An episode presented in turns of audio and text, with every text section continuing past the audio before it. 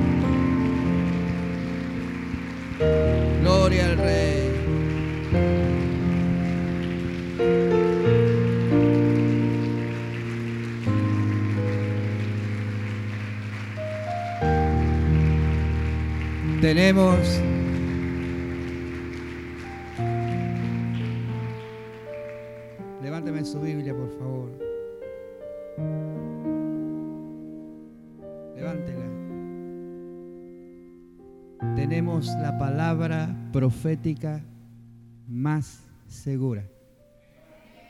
¿Cuántos creen eso? Tenemos la palabra profética más segura a la cual hacemos bien en estar atentos como una antorcha que alumbra en lugar oscuro. En la oscuridad de este mundo, esta es tu antorcha.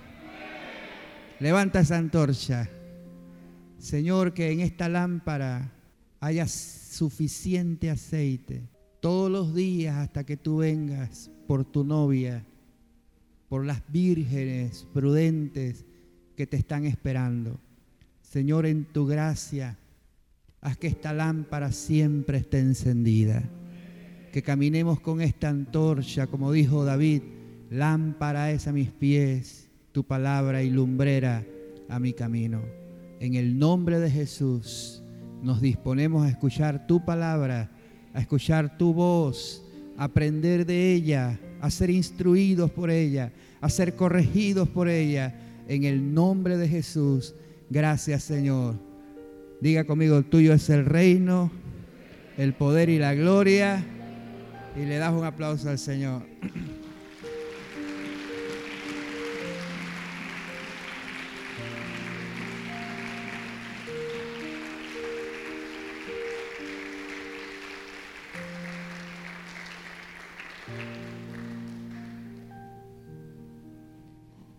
Muy bien. Apocalipsis 21. Qué interesante lo que vamos a aprender esta noche. Ya a la altura del capítulo 21 de Apocalipsis, ya pasó la tribulación, ya se cumplió la segunda venida de Jesucristo visible a este mundo y se estableció el reino milenario ya hubo la batalla final de Gog y Magog y el juicio ante el gran trono blanco, donde todas las cosas finalmente serán destruidas. El cielo y la tierra que conocemos ahora será consumido por fuego, pues están reservados por la palabra de Dios para el fuego. Pero ahí no terminará todo, porque Juan capítulo 21, versículo 1, inicia diciendo, vi un cielo nuevo y una tierra nueva, porque el primer cielo y la primera tierra pasaron y el mar ya no existía más. Y hablamos de todo eso en el, miércoles pasado, todo eso está grabado y espero que lo vuelvan a escuchar. Eh, así que vamos a seguir hoy donde quedamos. Leímos el versículo 4 voy a leer desde el 1 y luego nos introducimos ahí. Vi un cielo nuevo y una tierra nueva. Está conmigo, me dice amén. Porque el primer cielo y la primera tierra pasaron y el mar ya no existía más. Y yo, Juan, vi la santa ciudad, la nueva Jerusalén, descender del cielo de Dios. Anota esto, el cielo de Dios es el tercer cielo. No es que el primero no sea de Él y el segundo no sea de Él. Es que donde Él habita es en el tercer cielo, de donde descenderá el tabernáculo. Y dice, oí una gran voz, estaba, descendía del cielo de Dios dispuesta como una esposa que estaba ataviada para su marido. Y oí una gran voz del cielo que decía, este es el tabernáculo de Dios con los hombres, y Él morará con ellos, y ellos serán su pueblo, y Dios mismo estará con ellos como su Dios. Dios estará con nosotros, y nosotros estaremos con Él. Y dice el versículo 4, enjugará Dios toda lágrima de los ojos de ellos, y ya no habrá muerte, ni habrá más llanto, no habrá clamor, no habrá dolor, porque todas estas cosas que pasaron. Y le mostré un versículo en Isaías donde dice que no habrá conciencia y ni siquiera el mínimo pensamiento que cause tristeza en nuestras mentes y en nuestros corazones. No existirá porque todo esto habrá pasado. Igual que el cielo es nuevo y la tierra es nueva, tus recuerdos serán renovados no se asomará absolutamente nada que te cause tristeza. ¿Le puede dar un aplauso al Señor por eso? Nada que te cause tristeza ni te cause dolor, porque en la presencia de Dios hay plenitud de gozo y delicias a su diestra para siempre.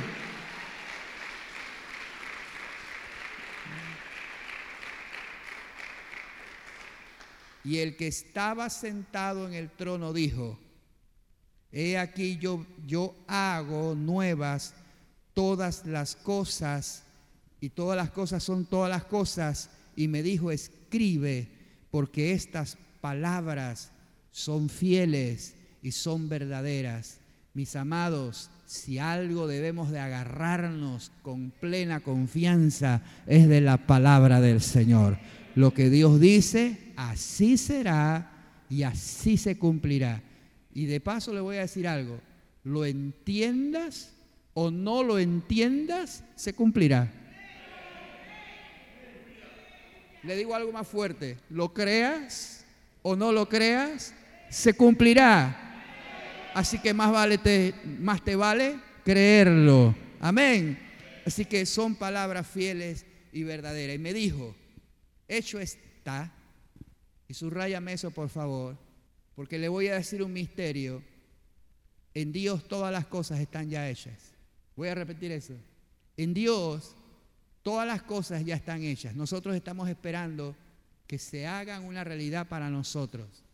Pero Dios es un Dios que habita en eternidad. Para Él no hay pasado, ni presente, ni futuro. Todo está hecho en Él.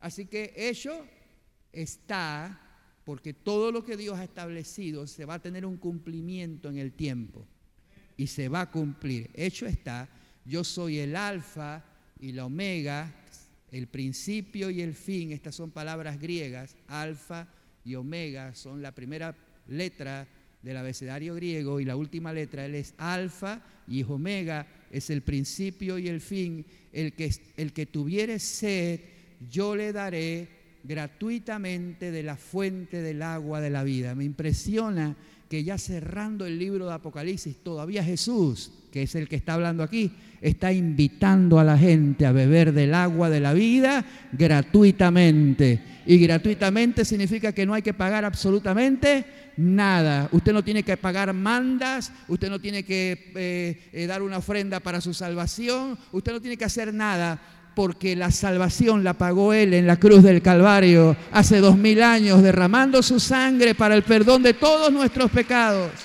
Todo está pago. Vengan gratuitamente. Y el hecho de que sea gratis no significa que no sea costosa. Le costó a Jesús su sangre. Le costó a Jesús su propia vida. Entonces hay que valorar eso. Por favor, en ese pasaje donde dice, al que tuviere sed, yo le daré gratuitamente de la fuente del agua de la vida y se la daré gratuitamente. Quiero invitarte a Isaías y quiero que lo anotes, por favor. Isaías, porque esta es una invitación. ¿Cuántos saben que Dios es un Dios de paciencia? Y su paciencia es por una razón, es que Él no quiere que nadie se pierda. Él quiere que todos los hombres vengan al arrepentimiento. Isaías capítulo 55. Cuando lo tienes, dime un amén y mírame acá. 2700 años antes que Jesús dijera lo que acabamos de leer, a todos los sedientos venir a las aguas. 2700 años Isaías dijo esas palabras, inspirado por el Espíritu Santo. Y eso significa, mis amados, que Dios todavía, desde hace 2700 años y mucho más, está invitando al hombre a venir a Él. Y todavía seguimos siendo rebeldes, obstinados y desvalorizamos la gran invitación. ¿Me estoy explicando lo que estoy diciendo? Ahora mira lo que dice Isaías, porque este pasaje es sumamente importante. Isaías 55, versículo 1 dice, a todos los sedientos, venid a las aguas. ¿No se le parece al pasaje de Apocalipsis? ¿Por qué es tan igual? Porque el Espíritu Santo fue quien lo inspiró.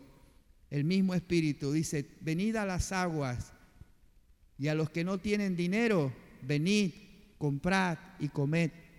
Venid, comprad sin dinero y sin precio vino y leche. ¿Hay que pagar algo? No. Por eso la salvación es por gracia. No es por obras para que nadie se gloríe. Siga conmigo. ¿Por qué gastas el dinero en lo que no es pan y vuestro trabajo en lo que no sacia? ¿Cuánto se esfuerza la gente por cosas temporales? Oídme atentamente y comed del bien, y se deleitará vuestra alma con grosura.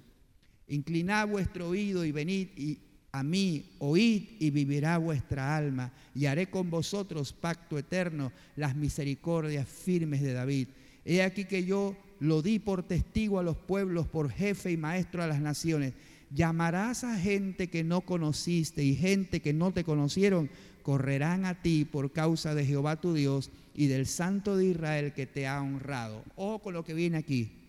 Buscad a Jehová. ¿Para quién es esta palabra?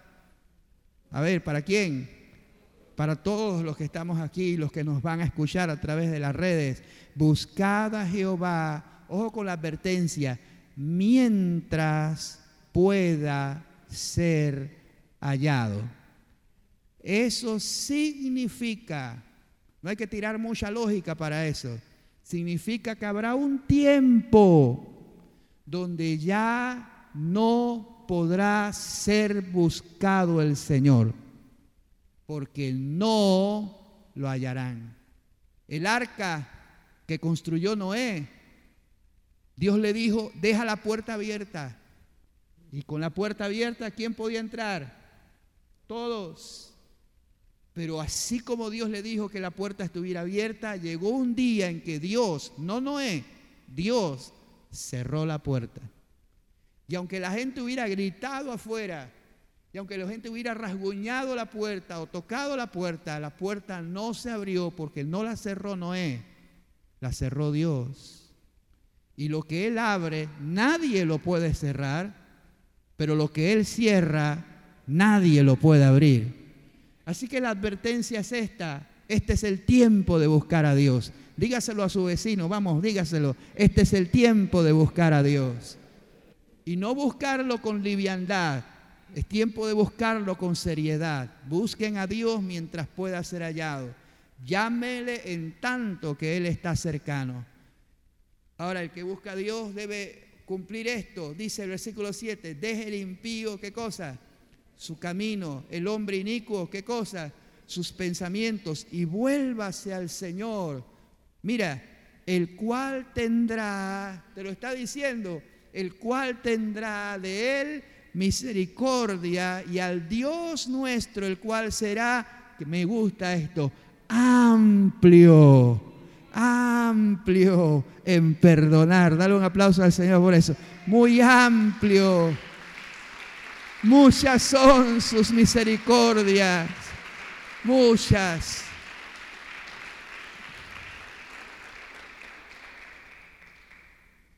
¿Cuál es el problema? Jesús lo dijo. Anótalo, no lo vamos a buscar, pero solamente anótalo. Jesús le reveló esto a, a Nicodemo. Juan capítulo 3, solamente anótalo.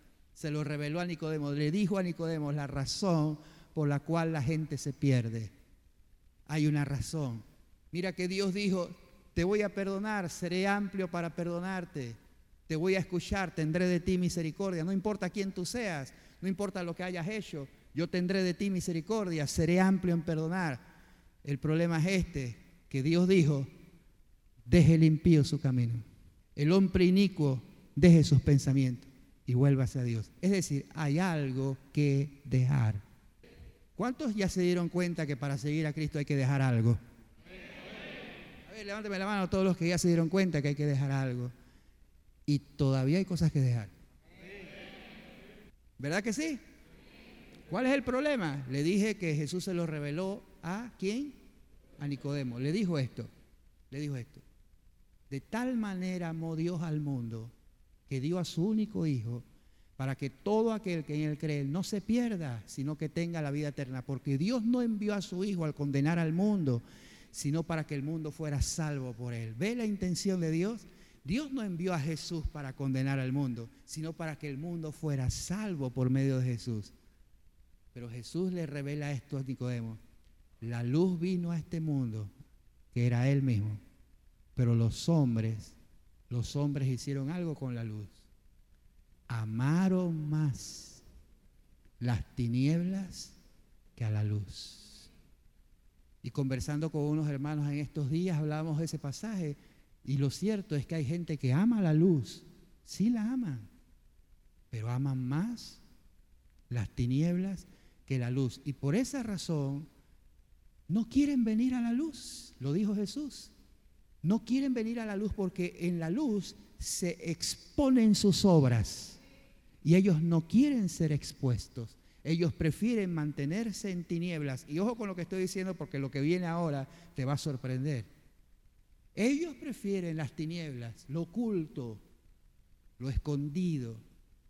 Mi amado hermano, cualquier cosa que tú hagas, cualquiera, diga conmigo cualquiera, que tenga penumbra, algo por ahí medio escondido que tú no se lo dices a nadie, nadie sabe, nadie supo, pero que fue horrible. Cualquier cosita por ahí que tú tengas escondida, esto no lo voy a decir a nadie, esto pertenece a las tinieblas. Y tú eres un hijo de luz, no eres de las tinieblas. De hecho, ¿sabe que la venida del Señor sorprenderá a todo el mundo? Porque vendrá como ladrón.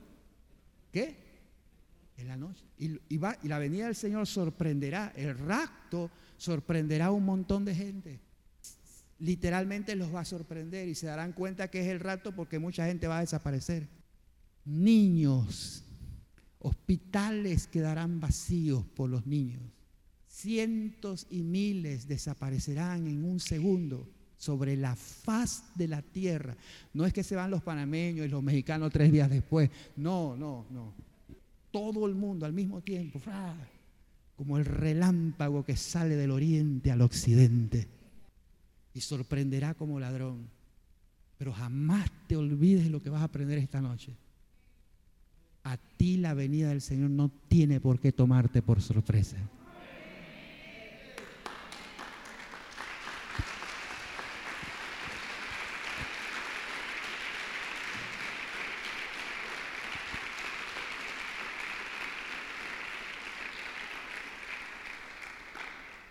A sorprender a los que están en tinieblas. No te olvides de esto.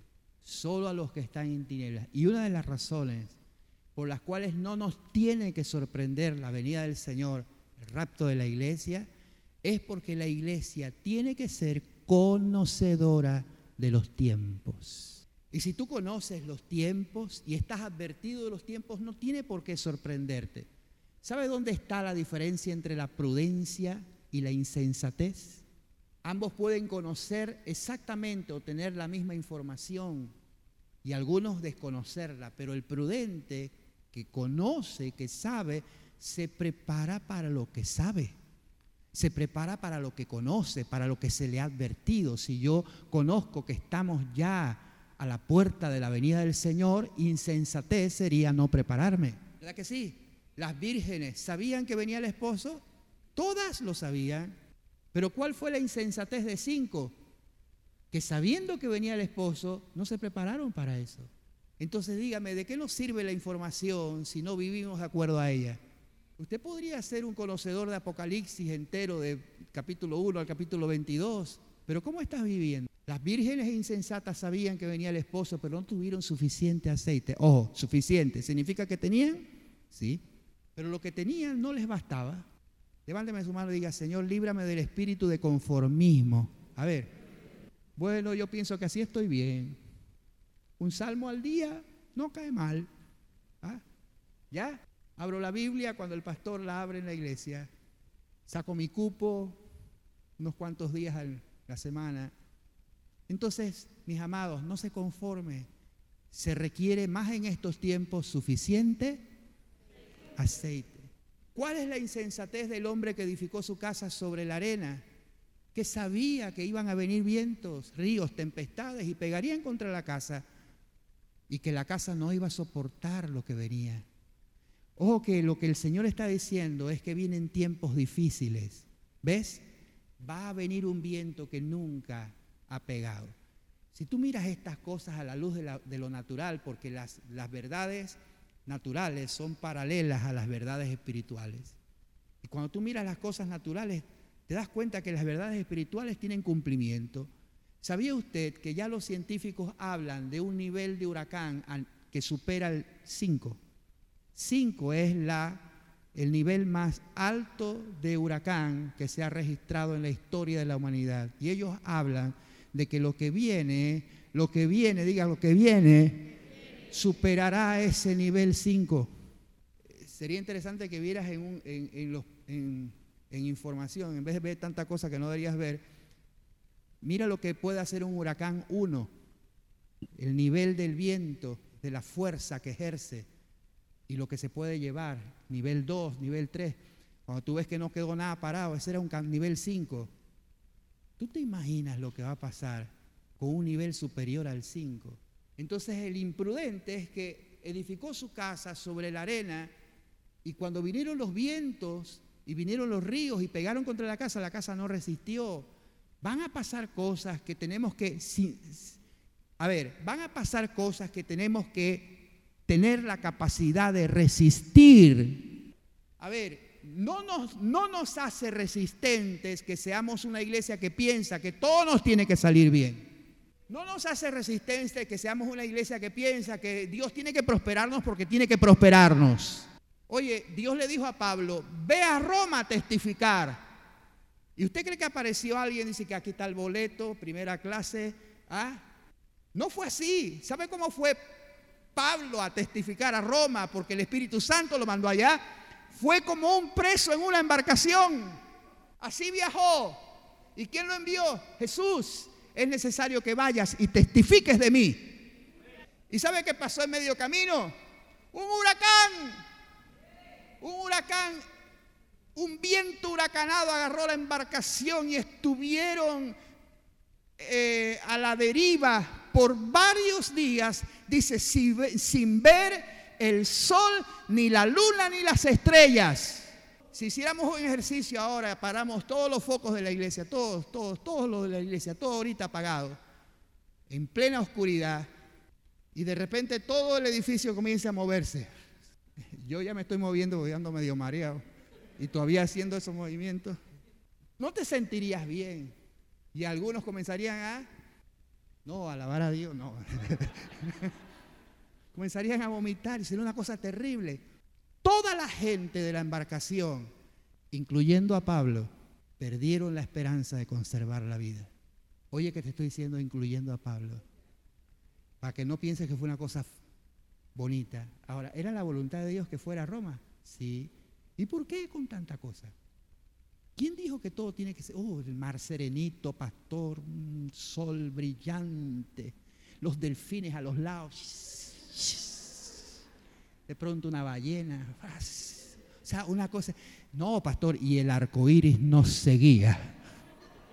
No, es una cosa impresionante. Y, y la iglesia, lamentablemente, tiene ese tipo de pensamiento.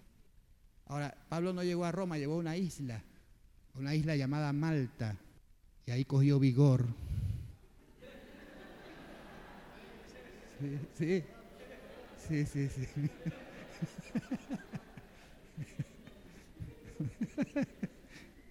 Santo. Oye, la embarcación se hizo pedazos.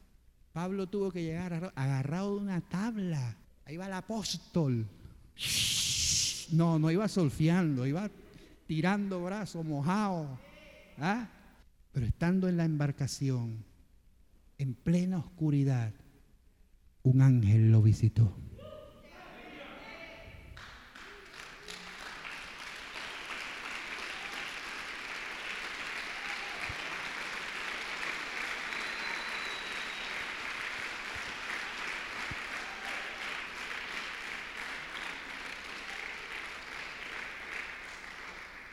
¿Sabe por qué? Porque Pablo buscó a Dios en esa oscuridad.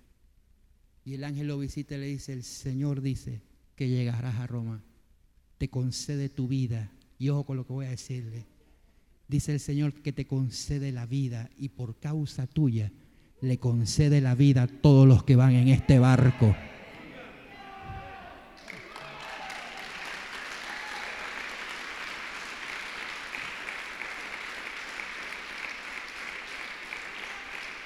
Hágale, hágale un bien a los suyos, busque a Dios, porque haciendo esto te salvarás a ti mismo y a todos los que te oyeren. La vida de todos le fue dada solo por Pablo. Nadie se perdió, nadie murió. Y acuérdate que todos los que iban ahí eran reos, maleantes de la vida. Pero Dios no dejó que nadie se perdiera, porque ahí iba un hombre de Dios. Pero un hombre de Dios que no renegó, que no dijo por qué. No, no, no. Él sabe por qué. Y mira que llegaron en, tablas a la isla de Malta. Y cuando llegaron ahí, había tanto frío, había, estaba lloviendo y estaba, había tanto, frío que buscaron hacer una fogata. Y Pablo dijo, bueno, yo también voy a recoger palos para la fogata, para colaborar. ¿Ah? Y cuando fue a agarrar un palo, una serpiente víbora del diablo, envenenada por el séptimo infierno. Dice que agarró a Pablo y no solamente lo mordió, dice que lo mordió con tanta rabia ¿ah? que se le quedó prendida en el brazo. Y Pablo la vio y la serpiente agarró y no la soltaba a nadie. El diablo limpio. ¿ah? Y Pablo tuvo que sacudirla con el fuego porque hay un fuego que sacude el mal, bendito sea Dios, y que echa fuera lo malo, y que saca lo malo de nuestra vida. Hay que acercarse al fuego para echar al diablo de nuestras vidas. Alguien dígame un amén. Y esa es la importancia de la iglesia. La iglesia es una fogata donde nos acercamos y el fuego se enciende y el mal se va. A su nombre. A su nombre. Y por eso Pablo le dijo a Timoteo, aviva el fuego del don de Dios que está en ti. Avívalo, no dejes que se apague, atízalo. Atízalo. No dejes que se apague. Aviva el fuego. Y lo soltó. Y entonces dice la Biblia que los naturales de la isla, cuando vieron la serpiente, dijeron, se murió este porque sabían la clase de veneno que tenían esas serpientes. ¿Y saben lo que dijeron? Qué maleante será este. Qué tipo más malo que la justicia no quiere que escape. La justicia lo persigue. Mira, se escapó del mar, pero lo atrapó la víbora aquí. Fíjese, muy malo este hombre. Se sentaron a esperar que se hinchara. Algunos no van a engordar hasta que una serpiente así lo, solo hinchándose. Bueno, se sentaron a que se hinchara y cayera muerto. Y se quedaron esperando. Te voy a decir algo. No tienes idea cuántas veces el diablo se ha sentado a esperar que tú caigas, que perezcas, que te hinches, que se acabe tu vida, que se arruine tu casa, que se arruine tu matrimonio, que se arruinen tus hijos. Pero la noticia es esta, se va a quedar esperando se va a quedar esperando porque mayor es el que está con nosotros que el que está en este mundo. A su nombre. Vamos iglesia, alabe al Señor Dios Todopoderoso. Él está con nosotros. Si Él es con nosotros, ¿quién contra nosotros? Bendito sea el Dios Jehová de los ejércitos, que tiene todo poder y que hace que hace que todas las cosas ayuden a bien a los que aman al Señor. De esa situación se regó que este hombre era alguien especial y de ahí tuvo que ir a la autoridad de la, isla que tenía un familiar enfermo y Pablo oró y se sanó y la gente se convirtió. Y finalmente, para cortar la historia, Pablo llegó a Roma porque cuando Dios dice que tú vas a llegar a algún lado, tú vas a llegar a ese lugar aunque haya un huracán en medio.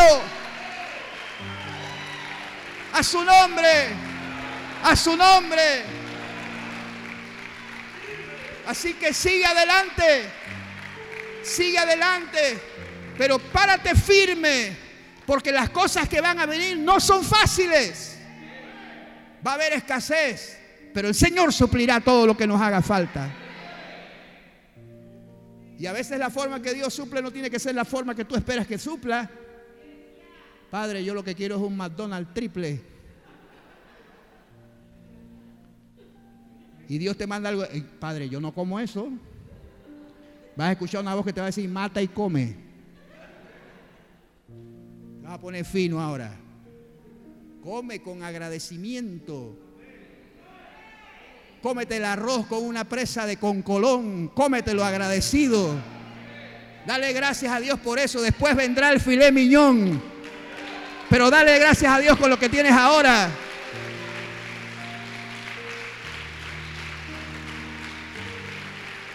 Pregúntale a Elías.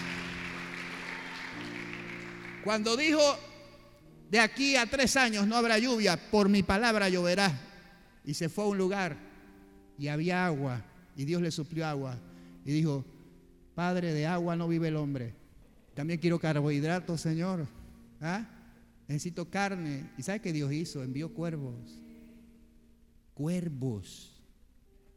No una palomita blanca. Cuervos para los judíos animales inmundos. Y Dios dijo, ahí te va, porque yo te suplo a ti como a mí me da la gana suplirte.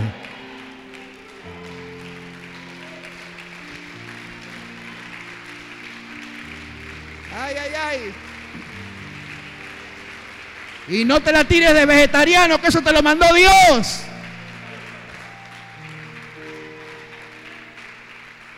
Y tuvo que comer y comió. Bendito sea el Señor. Levántame tu mano y Señor, prepáranos para los días que vienen. Los días que vienen no tienen por qué tomarnos por sorpresa. No, Señor. Segunda de Tesalonicenses, perdón, primera, primera de Tesalonicenses, capítulo 5. Aquí voy a corregirle algo. Cada vez que usted escuche esto, acuérdese lo que el pastor le enseñó esta noche. Primera de Tesalonicenses capítulo 5. Me dices un amén cuando lo tienes. Versículo 1 dice, pero acerca de los tiempos y de las ocasiones, no tenéis necesidad, hermanos, de que yo os escriba, porque vosotros sabéis perfectamente, mira, la iglesia estaba perfectamente capacitada en conocer los tiempos, porque Pablo había instruido a la iglesia, como yo espero que todos estemos capacitados en conocer los tiempos, dice, porque que el día del Señor, vosotros sabéis perfectamente que el día del Señor vendrá así como ladrón en la noche, ¿cierto? Va a venir como ladrón en la noche, eso es así. Que cuando digan paz y seguridad, entonces vendrá sobre ellos destrucción. ¿Cómo? Anótalo. ¿Qué dice? Repentina repentina como los dolores de la mujer encinta y no van a escapar. Los va a agarrar de sorpresa. Ojo con el versículo 4. Mas vosotros, hermanos, no estáis en tinieblas para que aquel día os sorprenda como ladrón. ¿Lo viste? la venida del Señor que sorprenderá como ladrón no es para ti. Es para los que están en tinieblas. Y los hijos de luz dan un aplauso al Señor aquí.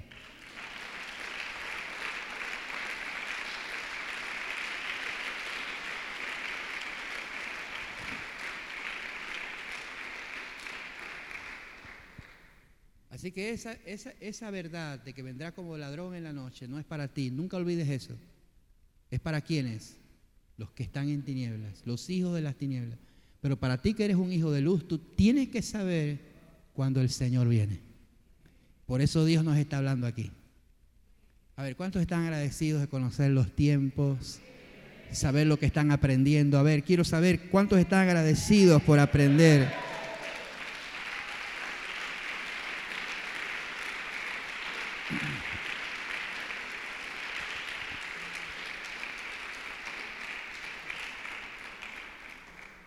Bien, ya viste 21, versículo 6, regreso a Apocalipsis. No olvides ese pasaje de Isaías 55. En casa lo terminas de leer todo. Es una bendición. Isaías 55. Luego dice el Señor, y esto lo está diciendo Jesús, quiero que sepa esto. Por cierto, anota esto. En Apocalipsis hay momentos en que va a hablar el ángel que fue enviado. Hubo un ángel especial enviado para revelarle a Juan las cosas que iban a suceder pronto. Un ángel. Pero hay momentos en que no habla un ángel. La voz que se oye es la voz directa del Padre. Y hay momentos donde el que habla, como en este pasaje que estamos leyendo, es la voz del Hijo Jesús. Y hay otros momentos, quien habla es el mismo Juan que está recibiendo la revelación. Toma en cuenta eso. Aquí está hablando Jesús y él dice, el que venciere heredará todas las cosas. Yo seré su Dios y él será mi hijo. ¿Para quién? Al que venciere. ¿Ya? Al que venciere. Anótame esto, por favor, para que sepas quiénes son los que vencen. Primera de Juan, que por cierto lo escribió el mismo que escribió Apocalipsis. Primera de Juan capítulo 5, versículo 1, me dices amén. Dice, todo aquel que cree que Jesús, ahora, todo aquel es quien es, todo aquel, todo, sin excepción, todo aquel que cree que Jesús es el Cristo, es nacido de Dios y todo aquel que ama al que engendró, ama también al que ha sido engendrado por él. En esto conocemos que amamos a los hijos de Dios cuando amamos a Dios y guardamos sus mandamientos. No hay nadie que pueda decir que ama a Dios y no ama a su hermano porque en su hermano está la imagen de Dios. Pues este es el amor de, a Dios, que guardemos sus mandamientos y sus mandamientos no son gravosos. Porque todo el que es nacido de Dios, ¿ves? Todo el que es nacido de Dios, ¿qué hace? Vence al mundo y esta es la victoria que ha vencido al mundo, nuestra fe. ¿Quién es el que vence al mundo sino el que cree que Jesús es el Hijo de Dios. Así que tú tienes dentro de ti un poder para vencer cualquier cosa que venga en este mundo. Y es una palabra muy poderosa, tan pequeña pero poderosa, que puede mover montañas y se llama fe.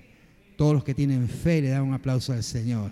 Esa es la victoria.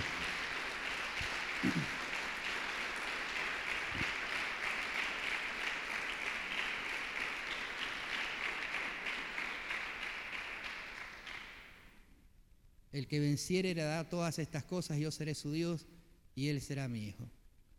Bien, aquí por favor su libreta, su pluma, y necesito que anotes algunas cosas porque el versículo 8 es, gracias, todo lo contrario a los vencedores.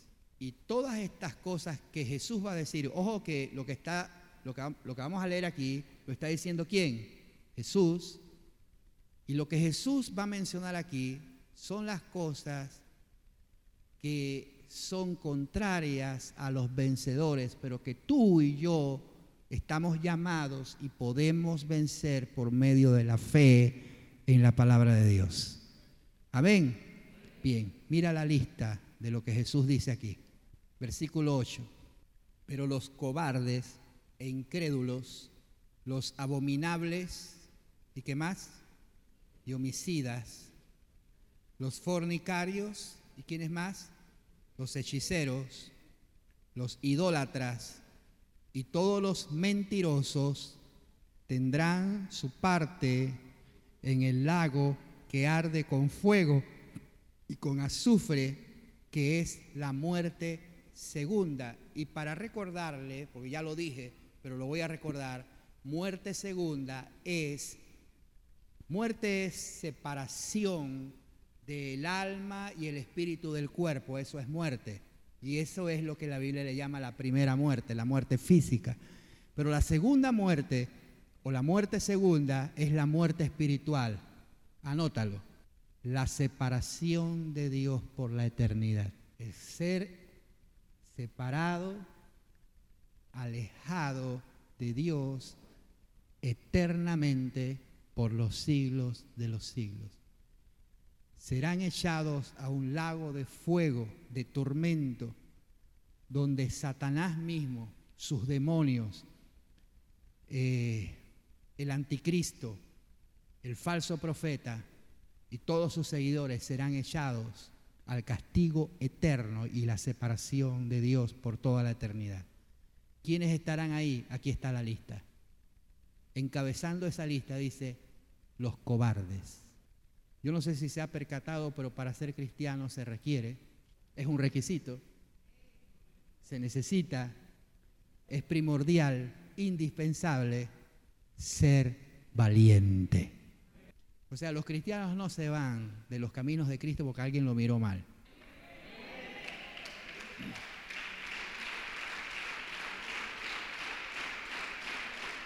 Los valientes los valientes no se retiran porque alguien los criticó, alguien los juzgó o hablaron de él. No, los valientes no retroceden por eso. Los valientes no tienen excusas para dejar de seguir adelante. La gente valiente pasa por encima de lo que sea, de lo que venga, porque saben que la meta lo vale. Vale la pena seguir adelante, independientemente de lo que pase. No se tira la toalla por tirar. No se abandona esto así por así. Uno no dice simplemente, ay, ya, dejo a Cristo. Mis amados, el que pone la mano en el arado, ¿cuántos ya tienen la mano puesta en el arado?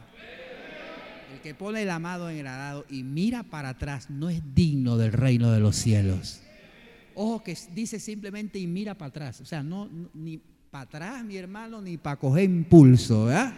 Vamos hacia adelante en el nombre del Señor. Yo no quiero nada de la vida pasada usted tiene que recoger algo ahí atrás. ¿Qué le pasó a la mujer de Lot? Solo por mirar atrás.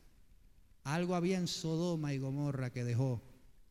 ¿Qué Gomorra habrá dejado? ¿Ah? Dios. Quiero darle algunos versículos y por eso le dije que sacara la libreta porque quiero que anote estos versículos de cada una de estas cosas para que nunca las olvides. Los cobardes, segunda de Timoteo capítulo 1, versículo 7. Segunda de Timoteo capítulo 1, versículo 7, ¿lo tiene? Dice, porque no nos ha dado Dios, ojo, no nos ha dado Dios espíritu de cobardía. Ningún hijo de Dios es cobarde. Yo dije que ningún hijo de Dios es cobarde, porque Dios no nos dio espíritu de cobardía, sino que nos dio espíritu de, ¿qué dice ahí? Sino de poder, de amor y dominio propio. Así que anótame esto, te dio poder para vencer al diablo y a sus demonios. No le tenga temor a las tinieblas, ni a los demonios, ni a la mano peluda, ni al padre sin cabeza, ni a la llorona. No tenga temor de nada, mayor es el que está con nosotros que el que está en el mundo. Amén. Dios te dio poder para vencer las tinieblas, te dio amor para vencer a los hombres. ¿Cómo así, pastor, que a los hombres? Es que hay una lucha con los seres humanos que nos causa amargura, ¿sí o no? Resentimientos, rencores, odios, todo eso, pero Él te dio amor para vencer al odio. Te dio amor para vencer el resentimiento.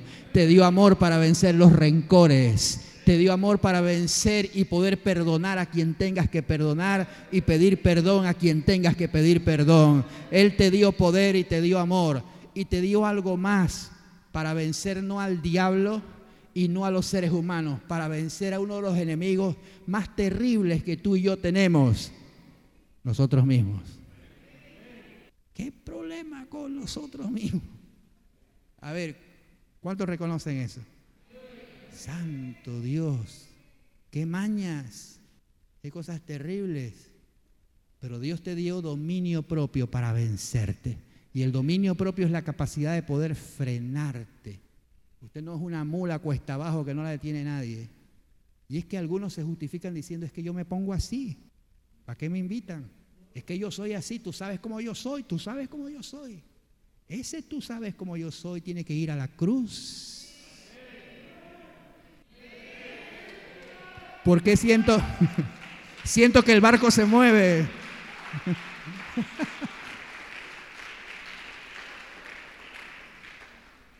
¿O estoy sintiendo yo solo que el barco se mueve? En el cielo no se admiten cobardes. Fíjate eso. En el cielo no se admiten cobardes. Número dos, incrédulos. Te voy a dar los pasajes porque quiero, a ver si, ¿qué hora es? Avanzamos un poco. Incrédulos. Hebreos capítulo 11, versículo 6. Hebreos 11, 6. Debería aprendérselo de memoria. Hebreos 11, 6 dice, pero sin fe es imposible agradar a Dios. ¿Usted quiere agradar a Dios? Dígame un amén créale. Deje de andar dudando. Que sí, que no será, no será. Que créale. Punto. Yo creo. Yo confío. Y si tú piensas que te vas a equivocar, aún en tu, aún, aún, aunque te equivoques, si tú confías en Él, aún tu error Él lo sacará en victoria.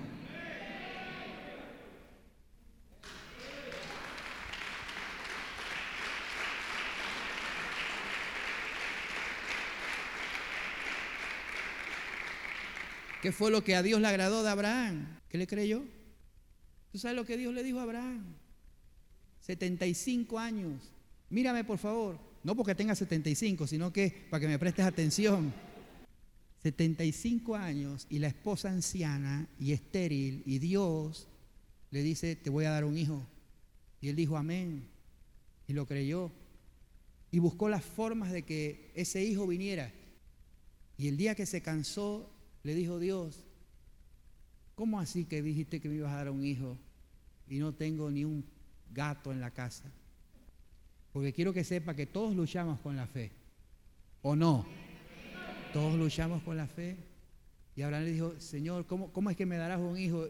la única posibilidad, dijo, dijo Abraham, es que el hijo mío sea el hijo de un esclavo nacido en mi casa, por las costumbres que había en esos días. Y dijo, estás equivocado muchacho, te voy a mostrar algo. Y le dijo, sal acá afuera, porque Abraham estaba en su carpa esa noche, una noche, estaba en su carpa y en la oscuridad de la noche. Y así estamos muchas veces en la oscuridad de nuestra propia carpa de la vida. Y Dios dijo, te voy a sacar a mi cielo para que lo veas. Este es el cielo tuyo, yo te voy a sacar el mío para que veas. Y lo sacó una noche estrellada. Y le dijo, mira los cielos, mira las estrellas y cuéntalas, a ver si las puedes contar, porque así será tu descendencia. ¿Qué, cosa más extraordinaria? Se lo dijo un anciano a una, a una anciana y estéril todavía. ¿ah? Pero dice la Biblia, Abraham le creyó a Dios.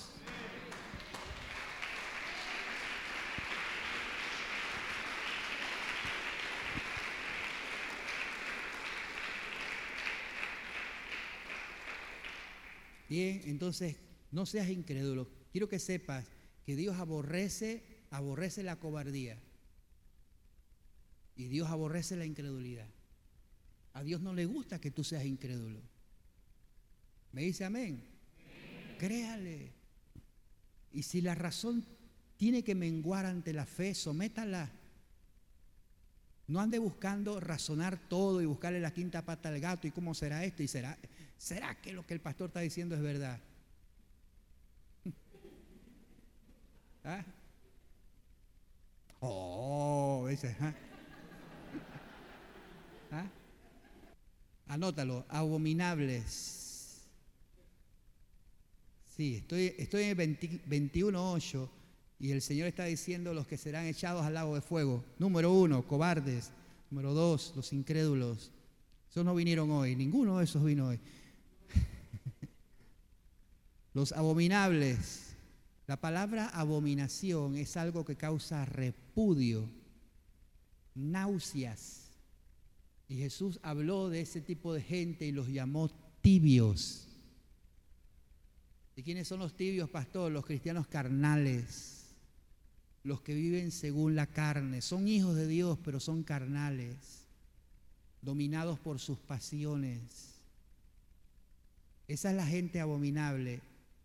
Proverbios 28, 9. Déjeme ver si ese versículo está bien puesto. Proverbios 28, 9. Si está bien puesto. Mira lo que dice. Mira lo que dice. Búscalo, búscalo. Proverbios 28, versículo 9. Dice, el que aparta su oído para no oír la ley, es decir, la palabra de Dios, su oración también es abominable. Wow. Terrible, terrible. ¿Acaso no debemos orar? Sí, pero ¿se puede convertir algo bueno en algo malo? Una oración puede terminar siendo abominable. ¿Tú te imaginas a Dios escuchando un tipo de oración y Dios dice, Uy. ¿Ah? Anota lo que, te voy a, lo que te voy a decir, anótalo. Si tú no oyes a Dios, Dios tampoco te oye a ti. Piénsalo nada más. Vete a conversar con alguien que quiere que tú lo escuches, pero no te deja hablar son los que no prestan la guitarra. Y tú dices, pero espérate, que te voy, a, decir algo. No, pero te, te dicen un montón de cosas y tú tratas de meterte y no hay manera. Son como una carretilla. ¿Ah? Y ahí van y habla, habla, habla, habla. Y tú tratas de aconsejarlo y ni siquiera el consejo escucha porque no se detienen nunca. Hay tipos de oraciones que son así. Pastor, me levanté a las 3 de la mañana, estuve hasta las 5 orando. Plácata, pídele al Señor, pide y pide desde las 3 de la mañana hasta las 5 y habla y habla y habla y nunca se detuvieron a escuchar a Dios. ¿Y, cómo es, pastor, que después paro de orar y paro el oído para ver si dice, hijo, ahora voy yo? No. Para eso tienes la Biblia. Para eso tienes la palabra de Dios. Esa es la voz de Dios. Detente, lee. Escucha al Señor. Escúchalo. Pero si tú, cuando estás en un momento como este, escuchando a Dios, no prestas atención, ¿crees que Dios te va a prestar atención cuando tú hables con Él?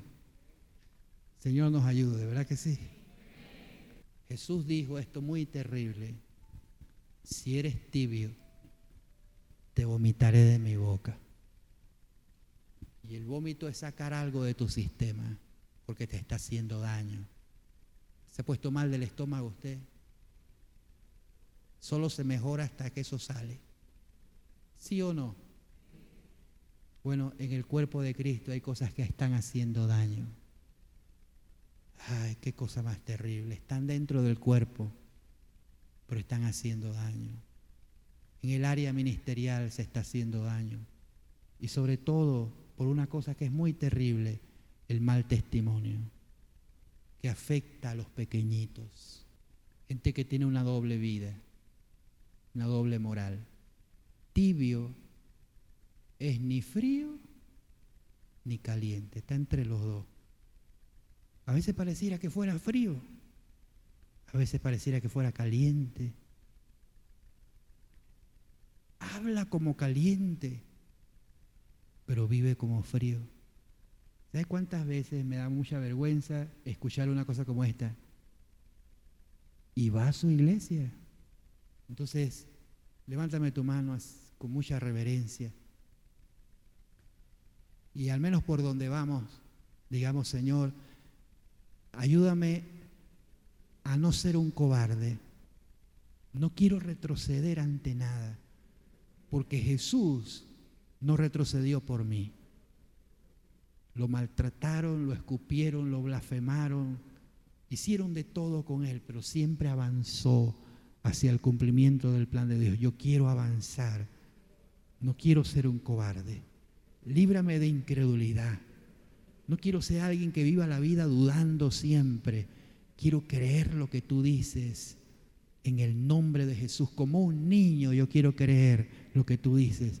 Y líbrame de cosas abominables en el nombre de Jesús. Amén. Los homicidas tampoco entrarán. ¿Quiénes? Usted dice, bueno, de esa sí me salvé porque yo no he matado a nadie. Ahí sí que, a menos un gancho ahí. Gancho al 4. Ah, Dios. Bien. Primera de Juan, capítulo 3. Primera de Juan, capítulo 3. Dígame un amén si lo encontró. Versículo 14. Preste atención a esto. Nosotros sabemos, está ahí, ¿verdad? Que hemos pasado de muerte a vida en que amamos a los hermanos. ¿Cuántos aman a su hermano? El que no ama a su hermano permanece en muerte. Aquí está el 15, dice, todo aquel que aborrece a su hermano es, ¿qué cosa? Homicida. Y sabéis que ningún homicida tiene vida eterna permanente en él. Wow. Entonces significa que usted no tiene que matar a nadie. Es el simple sentimiento de aborrecer, rechazar, repudiar a alguien. Y generalmente se llega a ese extremo cuando el corazón se llena de odios, resentimientos, amarguras. Entonces déjeme decirle esto, si usted anda con odio contra alguien, usted en vida es un homicida. No lo estás matando, pero aquí en tu corazón sí. Y Dios ve algo que no ven los hombres. ¿Qué cosa? Entonces, este corazón tiene que ser encontrado en paz cuando Él venga. Y en paz significa a cuentas con todos los seres humanos. Así que a, quien tú tengas que perdonar, perdónalo. Pero pastor, es muy grande lo que me hicieron. Así, grande lo que me hicieron. Perdona. De la manera que Cristo te perdonó, porque cuando Cristo te perdonó, te perdonó por algo muy grande. ¿Sí o no? Entonces, ¿quién eres tú para no perdonar? Así que cuando la Biblia dice homicida, no significa que usted tenga que matar a alguien, enterrarle un cuchillo a alguien. Pero hay palabras que se han enterrado acciones y gestos. Tampoco entrarán los fornicarios. Quiero que anotes esto. Efesios 5, capítulo 5, versículo 3. Efesios 5, versículo 3. Anótalo. Efesios 5, 3. Dice, pero fornicación. ¿Está ahí conmigo? Y toda inmundicia o avaricia ni aún se nombre entre vosotros como conviene a santos. Presta atención, ni siquiera nos es permitido, como conviene a santos, hablar de esas cosas. Mucho menos entonces participar de ellas o hacerlas. Anota, la palabra fornicación ahí viene del griego porneia, y de esa palabra porneia nace la palabra pornografía. Por eso Jesús dijo que cualquiera que mira a una mujer para codiciarla, ya adulteró con ella ¿a dónde? ¿A dónde? En el corazón. Y por eso dijo también que la lámpara de nuestros ojos, ¿qué es? Los ojos. Porque si nuestro ojo es bueno, todo nuestro cuerpo estará lleno de luz, pero si el ojo es malo, nuestro cuerpo entero estará en tinieblas. Ojo con lo que le voy a decir. Lo que entra por tus ojos entenebrece tu alma. Y en las tinieblas se mueven espíritus, demonios. Y por medio de la pornografía, de la lascivia, de, de, la, de la lujuria, entran espíritus. Levántame su celular. Todo lo tuyo tiene que ser santo. Todo, todo, todo lo tuyo tiene que ser santo. El Señor santifica. Ora conmigo, y Señor, santifícanos, límpianos, hasta lo más puro, nuestras escorias. Queremos que nos libres de todo mal deseo. Danos ojos limpios, que miren lo recto, para un día poder ver al Rey en su hermosura. Saca de mí las tinieblas te lo pido en el nombre poderoso de Jesús. Gracias Señor. Deme un amén y un aplauso bien fuerte.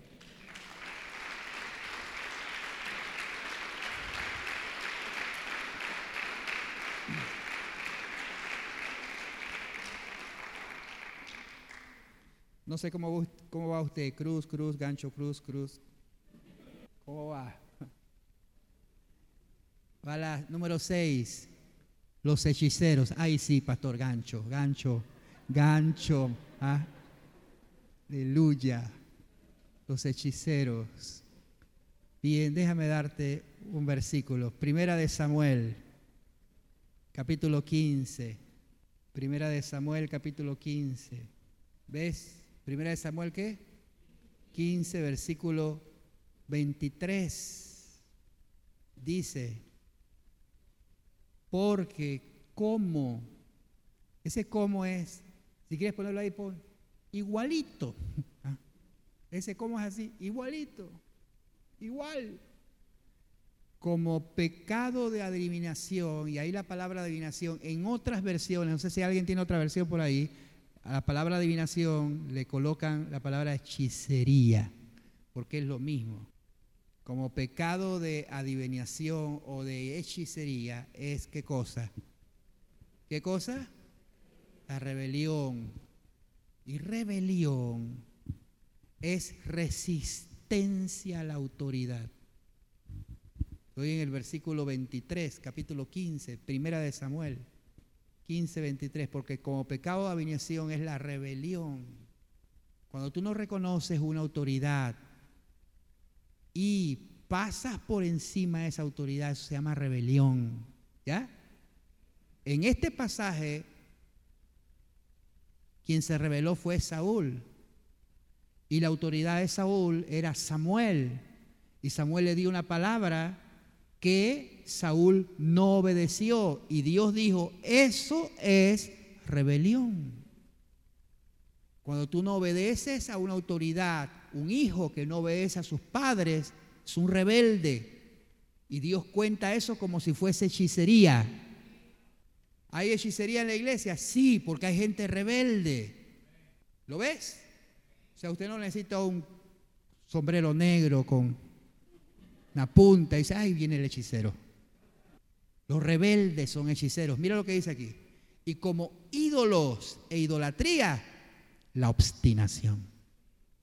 Anota esto que te voy a decir. El pecado original, aunque te digan por ahí que es el sexo, es falso. El pecado original es la rebelión. Y lo que hizo que Satanás abandonara los designios de Dios fue la rebelión. Y por eso es diabólico, diabólico, diabólico un espíritu rebelde. Eso de que yo no le hago caso a nadie, yo hago lo que a mí me da la gana, porque a mí no me manda nadie. Tiene un demonio, ¿ah? Tiene un demonio. Y nadie me va a decir lo que yo tengo que hacer. Y mira cómo termina el versículo, por cuanto desechaste la palabra de Dios, Él también te ha desechado para que no seas rey. Dios lo desechó, porque Dios no quiere ningún rebelde, obstinado, que no se deje guiar. ¿Recuerda qué hizo que Esther llegara al reino? ¿Recuerda? Se dejó guiar por el eunuco. ¿Y qué eliminó a Basti? La rebelión, la obstinación. El rey dijo, ven, y ella dijo, no, no, no, no, yo para allá no voy. Yo aquí tengo mi banquete, ¿qué yo voy a hacer allá? Y esa obstinación la eliminó. Sigo, idolatría. Está en el mismo pasaje porque como pecado de idolatría es la obstinación. El mismo pasaje, pero le voy a dar otro. Colosenses capítulo 3. Los idólatras no entrarán y nos salvamos. Aquí no hay imágenes ni nada de eso. ¿Ah? Pues mira lo que dice Colosenses 3. A ver un amén cuando lo encuentre. Colosenses 3. Dice 3 versículo 5.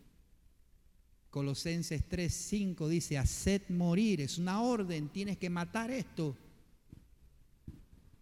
Tienes que matar estas cosas, haced morir lo terrenal en vosotros. Aquí viene la lista, fornicación, impureza, pasiones desordenadas, malos deseos y avaricia. ¿Qué es qué? Idolatría. La avaricia es idolatría. Y la avaricia es un pecado que se esconde en el corazón, y que solo Dios lo puede ver, ¿sabía? Se puede ser avaro y nadie se da cuenta. Judas era un avaro y nadie se dio cuenta, solo Jesús. Y le voy a decir esto, la avaricia es parte de nuestra naturaleza caída. ¿Ha escuchado usted que algunos virus viven con nosotros en el cuerpo? ¿Sabía eso? oh pastor, yo no llevo ningún virus. No, no estoy hablando del coronavirus.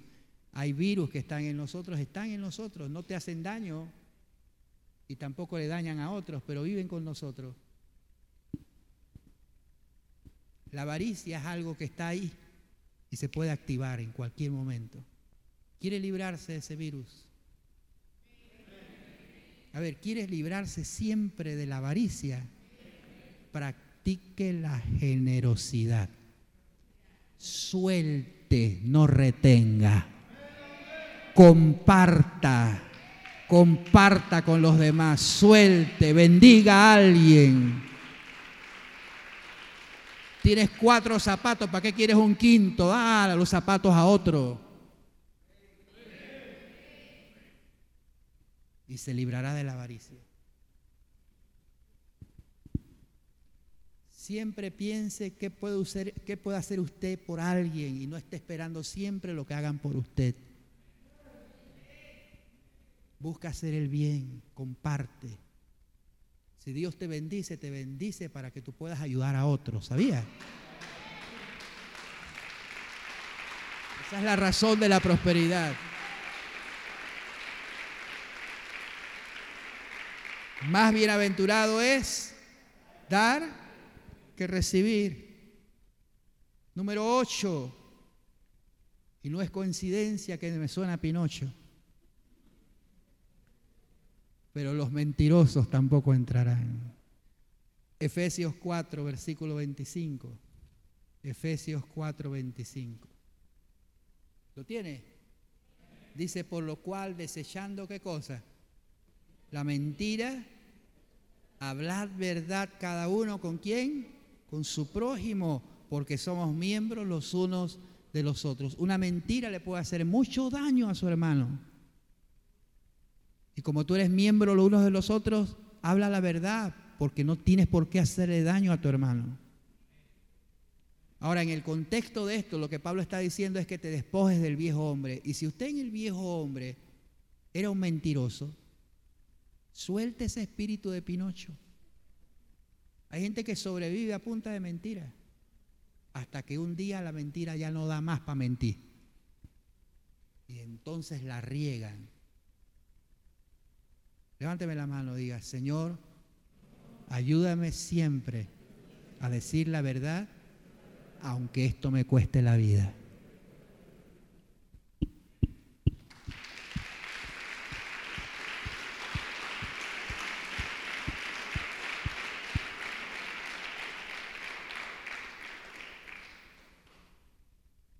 Finalmente Jesús dijo, ¿quiénes no entrarán? Aquí dice, ni los, ni los idólatras y todos los mentirosos, todos tendrán su parte en el lago que arde con fuego y azufre, que es la muerte segunda. Me quedan unos minutos. Avanzo. Estoy en Apocalipsis ¿dónde? 21, versículo 9. Mira esto ahora. Lo que viene de aquí en adelante es un cambio de escenario. Aquí Jesús en el versículo 8 terminó de decir lo que dijo y dijo, toda esta gente tendrá su parte en el lago de fuego.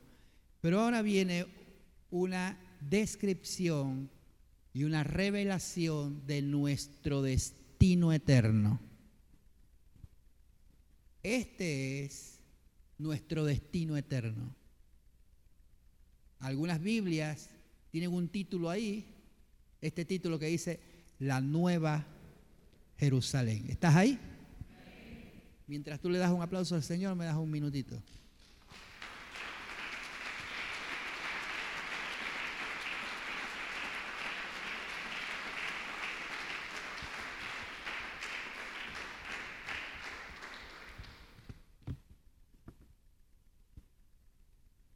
¿Ves por qué te digo que hay cosas que las reveló el mismo Señor y ahora aparece un ángel? Y dice el versículo 9, entonces vino un ángel a mí era uno de los ángeles que tenía las siete, uno de los que tiene, de los siete ángeles que tenían las siete copas que estaban llenas de la ira de Dios, de las plagas postreras. Y este ángel habló conmigo diciendo esto, ven acá, yo te mostraré la desposada, la esposa del Cordero. Aquí se pone la cosa hermosa. Te voy a mostrar a la esposa del Cordero. Y déjeme decirle esto para que sepa lo importante que es para Dios el matrimonio, lo sagrado que es para Dios la unión entre un hombre y una mujer y por qué razón el diablo se está empeñando tanto en ensuciar el estado sagrado del matrimonio. Porque la historia de la humanidad inicia con un matrimonio y terminará con un matrimonio. Inicia entre la unión de Adán y Eva y terminará en la unión de Cristo y su iglesia.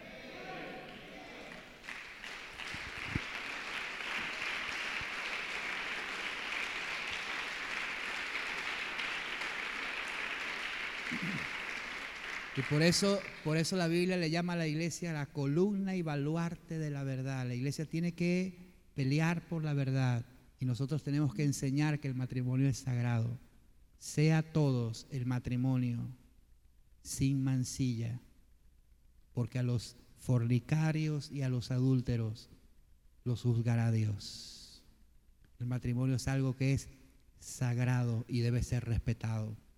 Entonces aquí dice, te voy a mostrar, le dijo el ángel, a la desposada, a la esposa del Cordero. Y me llevó en el espíritu, versículo 10, me llevó en el espíritu a un monte grande y alto.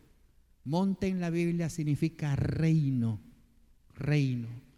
Me llevó a un monte grande y a un monte alto y me mostró la gran ciudad santa de Jerusalén. Y esta gran ciudad santa de Jerusalén descendía del cielo y nuevamente dice del cielo de Dios, que es el tercer cielo. Esta es la nueva Jerusalén. Así como hay nuevo cielo y nueva tierra, habrá una nueva Jerusalén. Esta no es la Jerusalén de donde Jesús gobernará por mil años. No, la Jerusalén desde donde Jesús gobernará por mil años es la Jerusalén actual. En la Jerusalén actual el Señor vendrá y establecerá su reino, visible a todas las naciones. Pero aquí se está hablando de una nueva Jerusalén que no es terrenal, es la Jerusalén que va a descender del cielo de Dios. ¿Cuántos alaban su nombre? Esta nueva Jerusalén dice que está cargada, llena, tenía en ella la gloria de Dios. Y su fulgor era semejante al de una piedra, ojo con esto, una piedra preciosísima como piedra de jaspe y diáfana como el cristal. Y eso de diáfana, una cosa diáfana es algo, algo que la luz la atraviesa de manera perfecta, es decir, algo totalmente cristalino y transparente. Así es la ciudad de Dios. Le dije antes que los hombres que se perderán aman más que cosa, las tinieblas que la luz. En las nuevas Jerusalén no habrá ningún lugar escondido para hacer lo malo, porque todo está a la luz, todo está expuesto a la gloria de Dios. Por eso estamos practicando aquí en la tierra, camina en luz, porque un día habitarás una ciudad que es diáfana como el cristal, totalmente transparente. Y Dios quiere que los hijos de Dios seamos gente transparente, que no tengamos que ocultar absolutamente nada. Levántame tu mano, por favor. Y dice, Señor, enséñame a vivir una vida transparente, que yo no tenga nada que ocultar en el nombre de Jesús. Mírame ahora, sabe que el diablo es un gran imitador. Todo lo que Dios hace, el diablo quiere hacerlo, pero siempre le sale mal. Como hay una nueva Jerusalén, el diablo se inventó una gran ciudad, la gran Babilonia.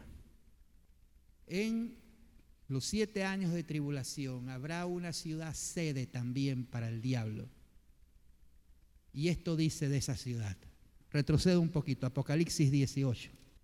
Apocalipsis 18, versículo 1 dice, Después de esto vi a otro ángel descender del cielo con, un, con gran poder y la tierra fue alumbrada con su gloria y clamó a gran voz potente diciendo esto, ha caído, ha caído la gran Babilonia y se ha hecho habitación de demonios y guarida de todo espíritu inmundo. Qué diferente a la gran y nueva Jerusalén que Dios nos tiene preparada y guarda de todo espíritu inmundo y albergue de toda ave inmunda y toda ave aborrecible, porque todas las naciones han bebido del vino del furor de su fornicación y los reyes de la tierra han fornicado con ella y los mercaderes de la tierra se han enriquecido de la potencia de sus deleites. Y oí otra voz del cielo que decía, y esta voz es para ti y es para mí. Esta voz dice esto, salid del medio de ella, pueblo mío, para que no seáis partícipes de sus pecados, ni recibáis parte de sus plagas. Ahora estamos viendo una nueva Jerusalén totalmente opuesta a lo que el diablo hizo con la gran ramera o la gran Babilonia. Dice, esta ciudad es diáfana como jaspet diáfana como el cristal. Tenía un muro grande y alto con doce puertas. Voy a terminar con un dato que necesitas apuntar. Dice, tenía un muro grande, alto, con doce puertas y en las puertas doce ángeles y nombres escritos que son de las doce tribus de los hijos de Israel. Al oriente, tres puertas, al norte, tres puertas, al sur, tres puertas, al occidente, tres puertas y el muro de la ciudad tenía doce cimientos y sobre ellos los doce nombres de los doce apóstoles del Cordero. Nota que se habla de las doce tribus y se habla de los doce apóstoles porque la iglesia es la unión entre el dos pueblos, el pueblo de Israel y la iglesia del Señor son todos los que hemos sido redimidos una vez que Cristo vino a este mundo y derramó su sangre. Todos nosotros que, pertenecemos a los gentiles hemos sido hechos un solo pueblo con Israel y esa es la iglesia del Señor. Israel y los gentiles y ahí estamos nosotros, por quien se hizo la paz por medio de la cruz para ser un solo pueblo para el Señor. Dicen amén. Y por eso habla de los doce puertas, que son las doce tribus, pero doce cimientos, que son los doce apóstoles. Y el que hablaba conmigo tenía una caña de medir, de oro, para medir la ciudad, para medir sus puertas. y para medir su muro. Dice el versículo 2, perdón, 16. La ciudad, acuérdate, a ver, mírame acá, acuérdate que el ángel le dijo esto a Juan, ven que te voy a mostrar la desposada, la esposa del Cordero. Y todo lo que le está mostrando es la esposa del Cordero, la nueva Jerusalén descender del cielo. Porque la iglesia en la Biblia se describe de tres formas, anótalo.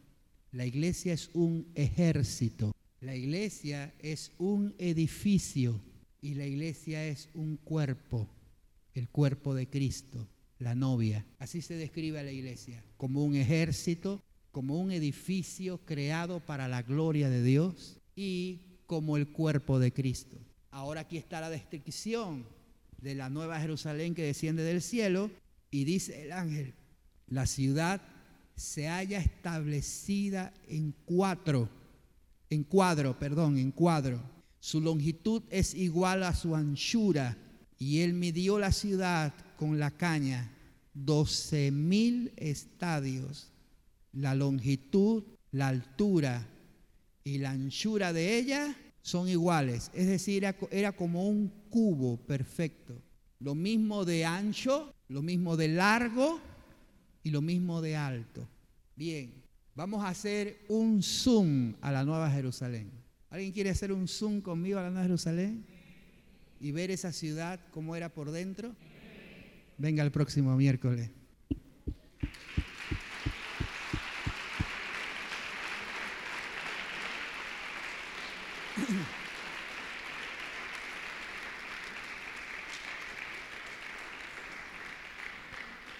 Te voy a dar, te voy a dar datos de esa nueva Jerusalén, datos, datos de esa nueva Jerusalén.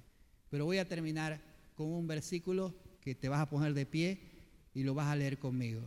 Creo yo, no, creo yo, no estoy seguro que el próximo miércoles terminamos Apocalipsis. Espero que no te lo pierdas, te va a bendecir.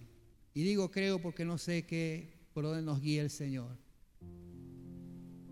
Pero yo sí sé que por amor a nosotros Dios nos está hablando. Y sí sé que te está hablando de las cosas que son eternas para que te puedas despojar de las cosas que son temporales. Para que, como dijo el apóstol, te ocupes de tu salvación. Cuides la gran perla que se te ha entregado. Se nos dio este tesoro en vasos de barro. Y este vaso de barro es muy frágil, necesita de la ayuda de Dios todos los días. Yo necesito del Señor todos los días de mi vida. Quiero que sepa que prácticamente la primera cosa que yo le digo al Señor siempre que hablo con Él, siempre no dejo de decirle eso. Le digo, Señor, te necesito. No dejo de decirle eso. Porque la peor desgracia que te pueda pasar a ti es caer en una autosuficiencia pensar que tú la puedes toda te la sabes toda te encargas de todo. Necesitas al Señor. Y lo necesitas todos los días de tu vida. Yo lo necesito para salir a la calle. Lo necesito para enfrentar la vida. Lo necesito para guiar a mis hijos. Lo necesito para ser pastor. Lo necesito para absolutamente todo. Y bien Jesús nos enseñó diciendo, separados de mí, nada podéis hacer. Ni siquiera nos dejó unas cuantas cosas. Él dijo, nada. Ustedes no son nada sin mí. No son nada sin mí. Un día estudiando la Biblia y viendo el Evangelio de Juan, cada revelación cuando él dijo, yo soy, yo mismo estudiando la Biblia dije, ¿por qué no dejaste esa expresión de yo soy la resurrección y la vida? Y el que cree en mí, aunque esté muerto, vivirá como la séptima revelación, la más alta, porque esto, esta es una palabra gloriosa, poderosa. Yo soy la resurrección. Estaba pensando en eso porque hay siete veces que Jesús dijo yo soy. Pero ese yo soy de la resurrección es la quinta, no es la séptima. En la séptima se completa todo en plenitud, todo completo. Y, y mi pregunta fue, ¿por qué, Señor? no dejaste esta como la séptima, con eso hubiera cerrado, o sea, con un broche de oro tremendo. El Señor me habló y me dijo, no, porque aunque tú creas que yo soy la resurrección, la revelación más grande que yo le di a mis discípulos fue esta. Con esta se cierra yo soy. Yo soy la vid verdadera y ustedes son los pámpanos. Fue ahí donde él dijo, separados de mí, nada podéis hacer. La revelación más grande a la que tú puedes llegar es entender que necesitas estar conectado con Cristo todos los días de tu vida. Porque a, ti de nada te sirve que tú sepas que Él es el pastor, que Él es el pan de vida, que Él es la resurrección. Nada de eso sirve si tú no estás conectado con Él. La revelación más alta, mis amados hermanos, hijos de Dios, es entender que sin Él no podemos vivir. No podemos vivir. ¿Quién soy yo sin Cristo? ¿Quién es usted sin Cristo? Por eso quiero que terminemos con un versículo, Apocalipsis capítulo 22. Ya lo tienes, me dices amén. Versículo 14 dice, bienaventurados. Y por cierto, esta es la séptima bienaventuranza que aparece en Apocalipsis. Hay siete bienaventuranzas. Y esta es la última. Con esto se cierra las, bienaventuranzas de Apocalipsis, con esta palabra. Bienaventurados los que lavan sus ropas para tener derecho al árbol de la vida, del cual vamos a hablar el próximo miércoles. Y escucha, y para entrar por las puertas en la ciudad. Si a ti te han cerrado las puertas en algún lugar, no te han dejado entrar, te han dicho aquí tú no entras, y te has sentido mal, tranquilo, preocúpate por tener derecho de entrar en un lugar, las puertas de la Nueva Jerusalén. Y para entrar por las puertas de la Nueva Jerusalén necesitas lavar tus ropas. ¿Lo ves? ¿Lo dice ahí? Necesitas lavar tus ropas. No vas a entrar con esa que tienes hoy. Esa que tienes hoy es temporal, pasajera, aunque sea marca, quién sabe, todo eso se va a quedar. ¿Lo ves? Todo se va a quedar. Pero hay una vestidura que tiene que estar bien lavada, bien aplanchada, para tener derecho de entrar por las puertas de la ciudad. Ciérrame tus ojos, inclíname tu rostro, por favor. Quiero que entiendas, dice el Señor, que tu vida está en estar pegado a mí. Todo lo que tú necesitas viene de mí. Todo lo que tú necesitas procede de mí. Sin mí, separado de mí, serás una simple rama que terminará secándose, sin vida. Pero yo haré que des fruto, mucho fruto, si estás pegado a mí. Gracias Señor por esta noche. Gracias por tu palabra. Gracias por la oportunidad que nos das de escuchar tu voz. Si algún pecado de estos que mencionamos hoy, que tú dijiste, serán echados al lago de fuego, si algún pecado de estos se ha asomado en nuestra vida, perdónanos. Perdónanos, pero voy a hacer la primera cosa que dice ahí. Voy a ser valiente. Y eso significa que hoy decido seguir adelante. Porque quiero que sepas, mi amado hermano, que Dios jamás, jamás será Dios el que te diga, deja mis caminos, abandona esto y retrocede. Esa será la voz del diablo. El diablo es el que te dice, tú no sirves, ya tú estás listo, retrocede. No, pero Dios te dice lo contrario. Levántate, sacúdete el polvo y sigue adelante. Sé valiente, sé valiente y no seas incrédulo, sé creyente. Cree con todo tu corazón. Y la primera cosa que tienes que creer es que hay perdón en Dios. No hay pecado que la sangre de Jesús no pueda limpiar y no pueda perdonar. Señor, hoy decido seguir adelante. Levántame tus manos, así con tu rostro inclinado. Hay cosas que ciertamente nos duelen, nos afectan. Claro que sí. Somos seres humanos. Pero ¿sabes qué? Nosotros no somos de los que retroceden. No, Señor. Nosotros no somos de los que retroceden, somos de los que tienen fe para preservación del alma. Así que yo decido seguir adelante. Tú tienes tus problemas, yo tengo los míos. Te aseguro que también los tengo. Y el que está al lado tuyo, detrás de ti, también tiene sus problemas. Pero tenemos una asignación. Hay un código en nosotros que dice, sigue creyendo, sigue confiando, no te desalientes, no te desanimes. Echa hacia adelante, levanta tu rostro, mira a Cristo. Sé valiente porque nuestro Señor salió de este mundo bañado en sangre y jamás retrocedió. Pero hoy está sentado a la diestra del Padre sobre todo poder y autoridad. Y Él dijo que donde yo estoy, dijo Él, vosotros también estaréis. Sé fiel hasta la muerte. Sé fiel hasta la muerte y el Señor te dará la corona de vida que ha prometido a todos los que lo aman. Yo te bendigo, bendigo tu mano que se levanta. Bendigo tu mano. Esta es la victoria que ha vencido a este mundo, nuestra fe. Sigue creyendo y aunque tengas la fe tan pequeña como el grano de mostaza, esa fe tiene el poder de mover montañas. Créele a Dios. Créele a Dios. No tires la toalla. Créele a Dios.